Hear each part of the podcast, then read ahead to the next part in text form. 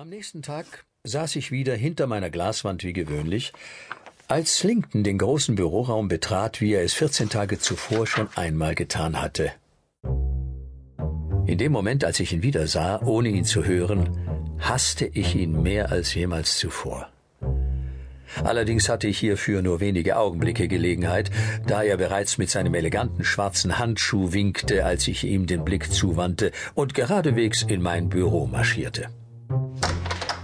Einen schönen guten Tag, Mr. Sampson. Ich bin so frei, Ihre freundliche Erlaubnis zu missbrauchen, Sie zu stören. Leider gibt es keine geschäftliche Angelegenheit, die diese Störung rechtfertigt, so wie ich es Ihnen versprochen hatte.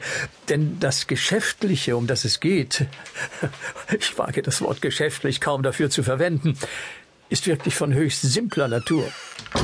Ich fragte ihn, ob es irgendetwas gäbe, bei dem ich ihm behilflich sein könne. Danke, nein. Ich habe draußen bereits gefragt, ob mein nachlässiger Freund sich inzwischen bei Ihnen gemeldet hat. Aber natürlich hat er das nicht. Ich habe ihm Ihr Antragsformular eigenhändig übergeben, und er brannte regelrecht darauf, sich sofort darum zu kümmern.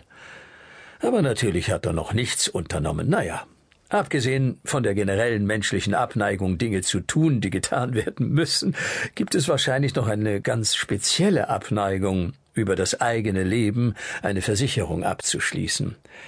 Es hat so etwas von Testament machen. Menschen sind so abergläubisch. Die meisten gehen sicher davon aus, dass sie kurz nach Aufsetzen eines solchen Schriftstücks sterben werden. Hier entlang, Mr. Sampson, genau hier entlang, weder nach rechts noch nach links. Ich konnte ihn diese Worte fast flüstern hören, als er mir breit lächelnd gegenüber saß und mit seinem unerträglichen Mittelscheitel exakt auf meinen Nasenrücken zielte. Zweifellos gibt es solche Empfindungen bei dem einen oder anderen, antwortete ich. Aber ich glaube nicht, dass sie wirklich so weit verbreitet sind. Nun, sagte er achselzuckend. Ich hoffe, dass ein guter Engel meinen Freund in die richtige Richtung beeinflussen wird. Ich hatte seiner Mutter und seiner Schwester in Norfolk wohl etwas voreilig versprochen, dass er sich darum kümmern würde, und er hat es ihnen auch versprochen.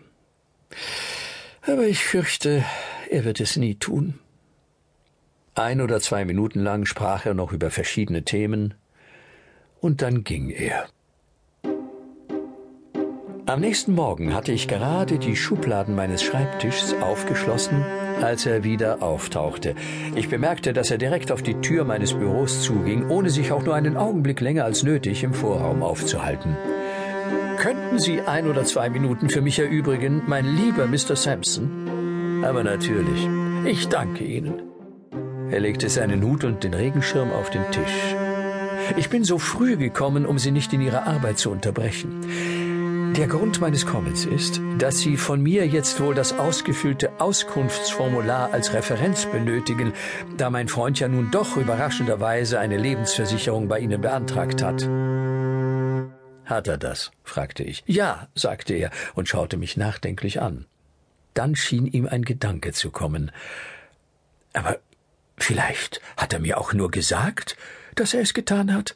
Vielleicht versucht er jetzt auf diese Weise der Sache aus dem Weg zu gehen. Bei Gott, daran habe ich ja gar nicht gedacht.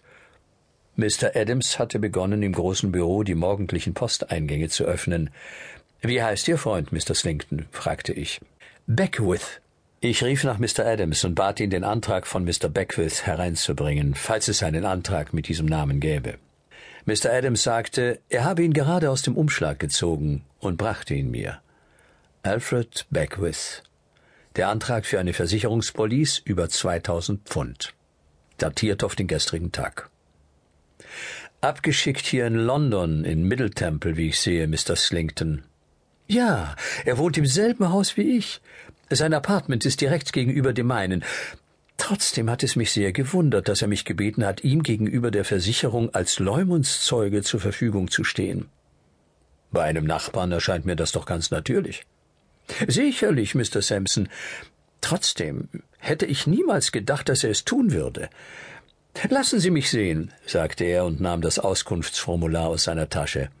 Wie kann ich all diese Fragen am besten beantworten? Wahrheitsgemäß würde ich vorschlagen, sagte ich. Selbstverständlich, antwortete er und sah mit einem Lächeln von dem Papier auf. Ich meinte natürlich nur, weil es so viele sind, aber Sie haben vollkommen recht damit, so genau zu sein. Es ist ein Gebot der Vernunft, so genau zu sein. Gestatten Sie, dass ich Ihren Füllfederhalter und die Tinte benutze? Aber natürlich. Und Ihren Schreibtisch? Selbstverständlich. Ehe er die Fragen beantwortete, las er jede einzelne von ihnen vor und überlegte laut, welche Antwort er darauf geben solle. Wie lang kannte er Mr. Alfred Beckwith bereits? Er nahm seine Finger zur Hilfe, um die Jahre nachzurechnen. Was hatte Mr. Beckwith für Gewohnheiten? Damit hatte er keine Schwierigkeiten, höchst gemäßigte. Vielleicht etwas zu wenig körperliche Bewegung, das war aber bereits alles, was man ihm zum Vorwurf machen konnte. Nachdem er alle Fragen beantwortet hatte, ging er die Antworten noch einmal durch und unterschrieb das Formular in ordentlicher Handschrift. Er fragte, ob ich seine Mitwirkung in dieser Angelegenheit nun noch weiter benötige, und ich versicherte ihm, dass es sehr unwahrscheinlich sei, dass wir ihn noch einmal belästigen müssten. Ob er die Papiere dalassen solle, wenn er so nett wäre. Herzlichen Dank. Auf Wiedersehen. Bevor Mr. Slinkton in mein Büro gekommen war, hatte ich an diesem Morgen schon einen anderen Besucher gehabt. Nicht im Büro, sondern zu Hause. Dieser Besucher war an mein Bett getreten, als die Morgendämmerung gerade begonnen hatte. Und niemand hatte ihn gesehen außer mir und meinem treuen und gewissenhaften Diener. Ein zweites Auskunftsformular wurde nach Norfolk zu Mr. Beckwiths Familie geschickt, da wir immer zwei voneinander unabhängige Referenzen benötigen. Wir erhielten es ordnungsgemäß per Post zurück. Auch die Antworten in diesem Formular waren in jeder Hinsicht zufriedenstellend. Wir nahmen den Antrag von Mr. Beckwith an und erhielten von ihm die Versicherungsprämie für ein Jahr per Post.